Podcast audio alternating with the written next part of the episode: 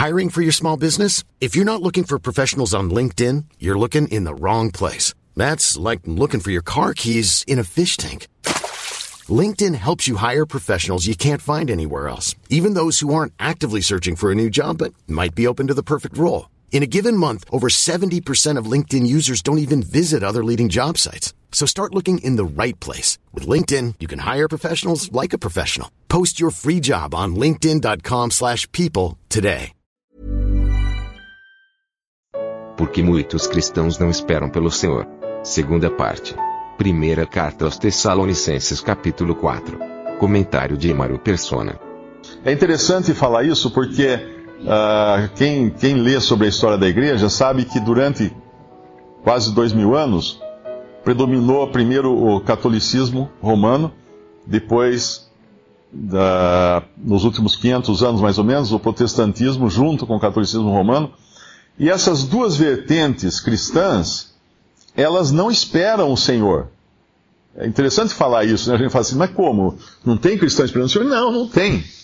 Realmente não tem. Se você, se você conhece a doutrina presbiteriana, por exemplo, eles não esperam a vinda do Senhor para arrebatar a igreja. Eles esperam que o Senhor virá um dia para estabelecer o seu reino na terra.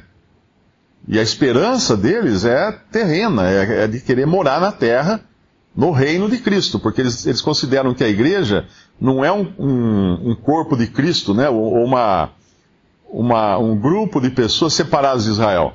Eles acham que a igreja é simplesmente uma evolução natural de Israel. Então Cristo virá para reinar sobre Israel, que hoje seria a igreja. Então misturam as duas coisas, não entendem as diferentes dispensações, não entendem os diferentes modos de Deus tratar com o seu povo terreno e com o seu povo celestial, e estão aguardando uh, a vinda de Cristo para reinar. Só que quando você aguarda a vinda de Cristo para reinar, obviamente existem muitas coisas que precisam, ser, precisam acontecer antes dele vir reinar. Então você acaba não aguardando Cristo, você acaba aguardando as coisas que vão acontecer antes que ele venha reinar. Mas para o arrebatamento da igreja, que fala o, capítulo de 1 Tessalonicenses 4, não é necessário que aconteça coisa alguma. Porque Paulo já dizia: nós os que ficarmos, os que estivermos vivos, né, uh, seremos arrebatados juntamente com eles. Então ele se incluía entre os que estariam vivos por ocasião do arrebatamento. Paulo sabia que muitas coisas aconteceriam para Cristo vir reinar, mas não para o arrebatamento da igreja. Então, quando Pedro entende isso, assim como irmãos há 200 anos entenderam que Cristo viria buscar sua igreja, viria não ao encontro do mundo. O mundo ele tinha deixado lá atrás, naquele deserto que ele alimentou uh, aquelas pessoas todas com pão. Ele estava indo ao encontro daqueles que eram seus discípulos, como ele virá ao encontro daqueles que creram nele, que são de Cristo hoje. Então Pedro, quando entende isso, sai do barco e vai em direção a ele. E assim, no século XIX, muitos irmãos, uh, figuradamente, saíram do barco porque esperavam a vinda iminente do Senhor, para qualquer momento. Mas mesmo nesse testemunho, houve um, uma derrota, houve uma ruína. Então aqueles que a princípio caminhavam olhando para o Senhor, e por assim dizer também sobre o mar, como o Senhor vinha vindo sobre o mar, num determinado momento começaram a olhar para as circunstâncias, para as ondas, para o vento, para as dificuldades e tiraram os olhos do Senhor. Como Pedro tirou os olhos do Senhor. E o que aconteceu com Pedro? Afundou. Ele começou a afundar. Então, até mesmo esse testemunho daqueles congregados ao nome do Senhor, que esperavam pela vinda do Senhor a qualquer momento para estarem com Ele, também afundou. É só olhar em volta quantas divisões, né, quantas confusões que aconteceram ao longo da história. Uh, existem hoje um número imenso de grupos uh, sem denominação reunidos uh, que são divisões e são resquícios né, que, de divisões que aconteceram no passado entre aqueles reunidos no nome do Senhor. Então esse é o estado de calamidade, né, de afundamento em que está hoje até mesmo aqueles que estão congregados ao nome do Senhor, esperando pela vinda do Senhor. E a razão disso? Tiraram os olhos de Cristo. Tiraram o olhar de Cristo. Passaram a olhar para outras coisas. Tanto é que hoje muitas, existem muitas religiões uh, que surgiram, protestantes, que surgiram no século XIX e emprestaram muitas das doutrinas que foram resgatadas naquela época pelos irmãos congregados ao nome do Senhor, como a doutrina do arrebatamento, as dispensações uh, e outras, eles uh, emprestaram isso. Principalmente o movimento pentecostal emprestou muita coisa disso. Só que aí eles confundem as coisas e acabam olhando não também para o Senhor em sua vinda, mas olhando para as ondas, para as circunstâncias. Então você vai na internet, tem um monte de site lá que todo dia colocando notícia de jornal, falando assim, ah, tá vendo? Isso aqui está acontecendo porque Cristo vai voltar. Então eu me lembro na década de 80, eu, eu ainda uh, me lembro de, de, coisas como a, a, a, aquele russo, como é que era o nome dele? Era o que tinha uma mancha na testa, na cabeça, Gorbachev, né? É, é o Gorbachev. Ele tinha uma mancha de nascença na cabeça e aquilo era interpretado por muitos cristãos como a marca da besta. Que ele seria a besta do Apocalipse, que estava voltando, etc. E, e, e, aí vem o Papa, porque na mitra do Papa estava escrito não sei o quê, e aí vai juntando coisas. Aí eu, eu me lembro até um que mandou um e-mail para mim, desesperado, porque não ia comprar mais nada que tivesse código de barra porque o código de barra seria a marca da besta, então não podia mais comprar nem vender quem não tivesse código de barra. Então todas essas coisas é olhar para as ondas, é olhar para os ventos, e não para o Senhor. É tirar os olhos do Senhor.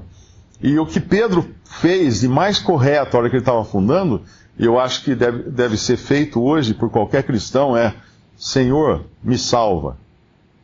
Não me salva no sentido da salvação eterna, porque nós estamos salvos pela fé em Cristo. É, é interessante como um cristão, ele, ele sabe que ele, se ele morrer, ele está nas mãos do Senhor. Eu vi hoje um, um, um trecho de um, de um jornal norte-americano, uma emissora americana, e é bonito de ver o apresentador, o, o que apresenta as notícias, né, o âncora, o âncora da, da TV, ele dando uma notícia. E a notícia, ele fala, ó, como vocês já sabem, eu venho com problema de câncer no cérebro já há algum tempo, oito anos parece, e agora o médico viu que o tumor já não pode mais ser operado, não pode mais fazer quimioterapia, não pode fazer nada, então ele me deu de quatro a seis meses de vida. E eu, como sou um cristão nascido de novo, estou muito tranquilo, porque eu, sei que estou nas mãos de Deus.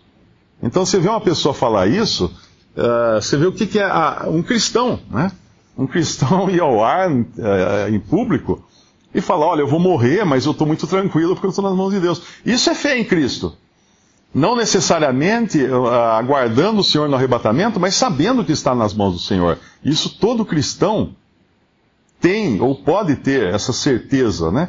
Mas a, a, a, o aguardar o Senhor para qualquer momento no arrebatamento, como o irmão falou, é privilégio de poucos.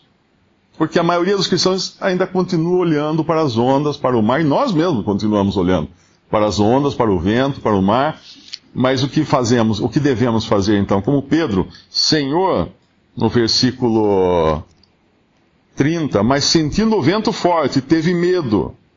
E começando a ir para o fundo, clamou, dizendo: Senhor, salva-me. E logo Jesus estendeu a mão, segurou-o e disse-lhe: Homem de pouca fé, por que duvidaste?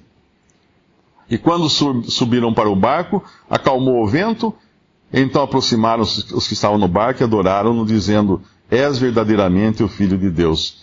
E tendo passado para outra banda, chegaram à terra de Genezaré. A, a coisa bendita aqui é que quando Pedro chega no, no fim da sua própria capacidade, ele daí vai depender da capacidade do Senhor. E quando nós chegamos no fim da nossa capacidade, aí nós olhamos para Cristo. Aí nós desejamos que Cristo possa voltar hoje, que o Senhor possa voltar hoje para nos receber. Esse é o desejo de cada cristão, deveria ser. Nós não desejamos que fulano cicrano ganhe as eleições, ou que o Brasil seja campeão na Copa de 2018, acho que é, ou qualquer outra coisa assim. Isso é a esperança do cristão. A esperança do cristão é, é hoje o Senhor vir para nós nos encontrarmos com Ele nas nuvens mas ao mesmo tempo reconhecermos o nosso estado de fraqueza, de miséria, de ruína e falarmos: Senhor, me salva, me salva, me, me, dê, me dê a mão, né? Não é Pedro que estende a mão para o Senhor, é o Senhor que estende a mão para Pedro. Visite Respondi.com.br. Visite também 3minutos.net.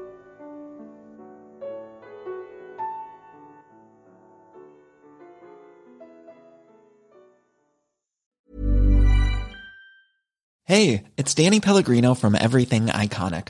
Ready to upgrade your style game without blowing your budget? Check out Quince. They've got all the good stuff shirts and polos, activewear, and fine leather goods, all at 50 to 80% less than other high end brands. And the best part? They're all about safe, ethical, and responsible manufacturing. Get that luxury vibe without the luxury price tag. Hit up quince.com slash upgrade for free shipping and 365 day returns on your next order. That's quince.com slash upgrade.